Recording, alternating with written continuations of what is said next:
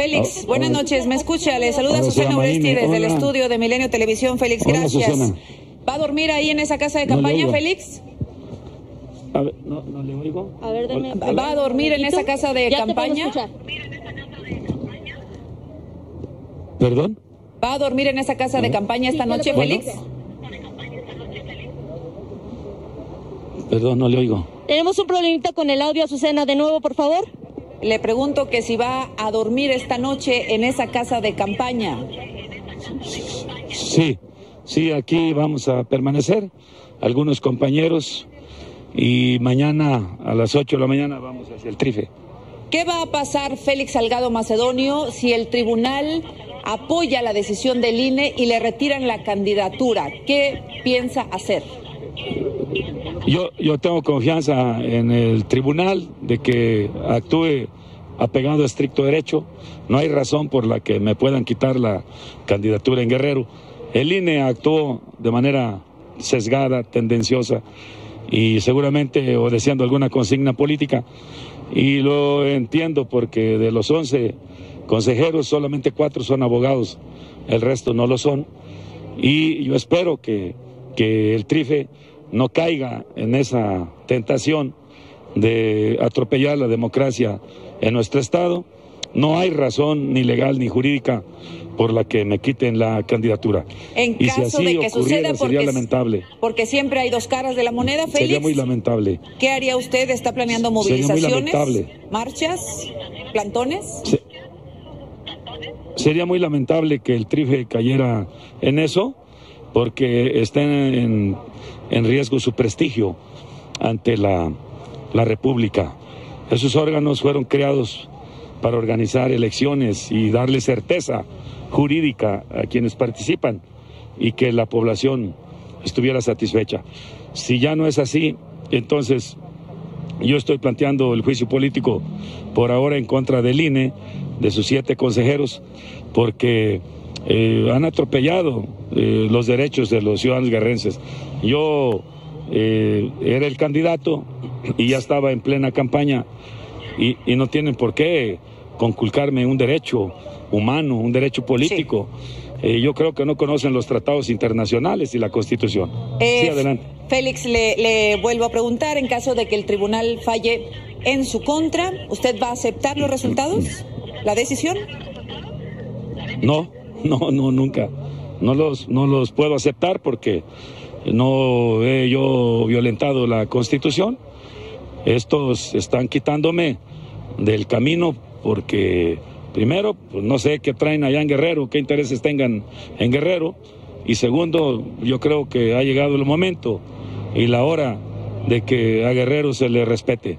El no aceptarlo, Yo soy del estado de Guerrero, donde la patria es primero. El no aceptarlo implica acciones de su parte, Félix. ¿Qué es lo que va a hacer usted en caso de que el tribunal le retire la candidatura?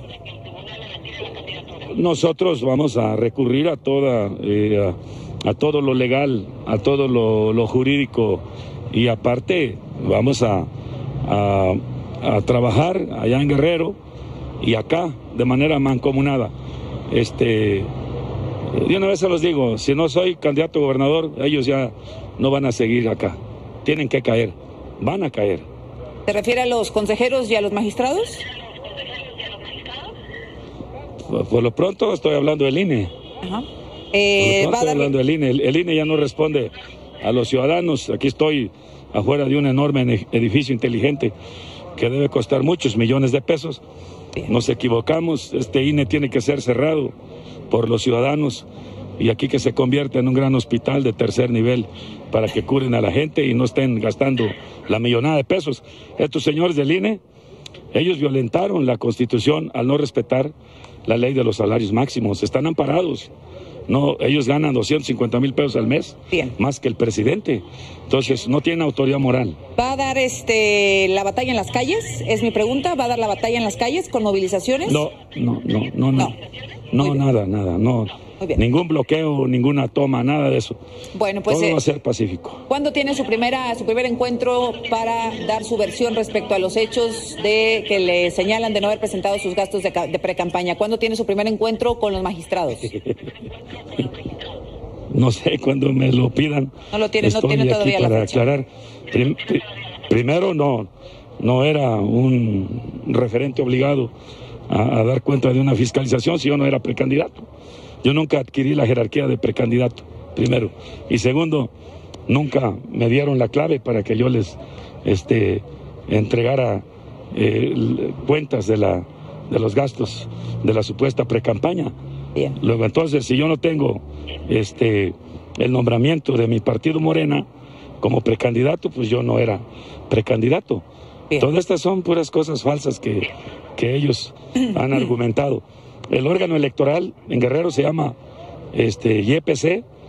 Ellos, se les preguntó Morena por escrito a ellos si Morena tenía precandidatos. Sí. Y, y contestó que no. Morena no tiene precandidato. Bueno, a reserva de que podamos Luego, tener entonces, una, no, no tenía. una conversación más extensa.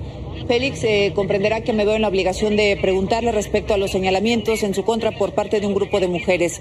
¿Qué le dice a esas mujeres y qué le dice a las mujeres del país, Félix? que las respeto, siempre he sido respetuoso y reconozco a las mujeres su lucha, sus, sus derechos, que ellas los han conquistado. Yo soy aliado del feminismo, les respeto, pero todo esto ha sido pura calumnia y no voy a caer en eso. Niega- Guerra sucia en mi contra. ¿Niega todos esos señalamientos, Guerra Félix sucia. Salgado? Guerra sucia, guerra sucia, guerra sucia. Y yo les pido a ellas que no caigan en eso. Tendremos que no oportunidad, caigan en eso. si usted, Nadie, si ninguna usted, mujer. si usted eh, lo concede, de tener una conversación más amplia. Gracias, Félix Salgado. Buenas noches. Muchísimas gracias a usted y mi respeto para todos y para todas. Gracias, también a mi compañera, a mi compañera Kena Kena. Gracias. Con permiso, ahora sí podemos seguir. Gracias. Seguimos pendientes, Azucena. Gracias, buenas noches.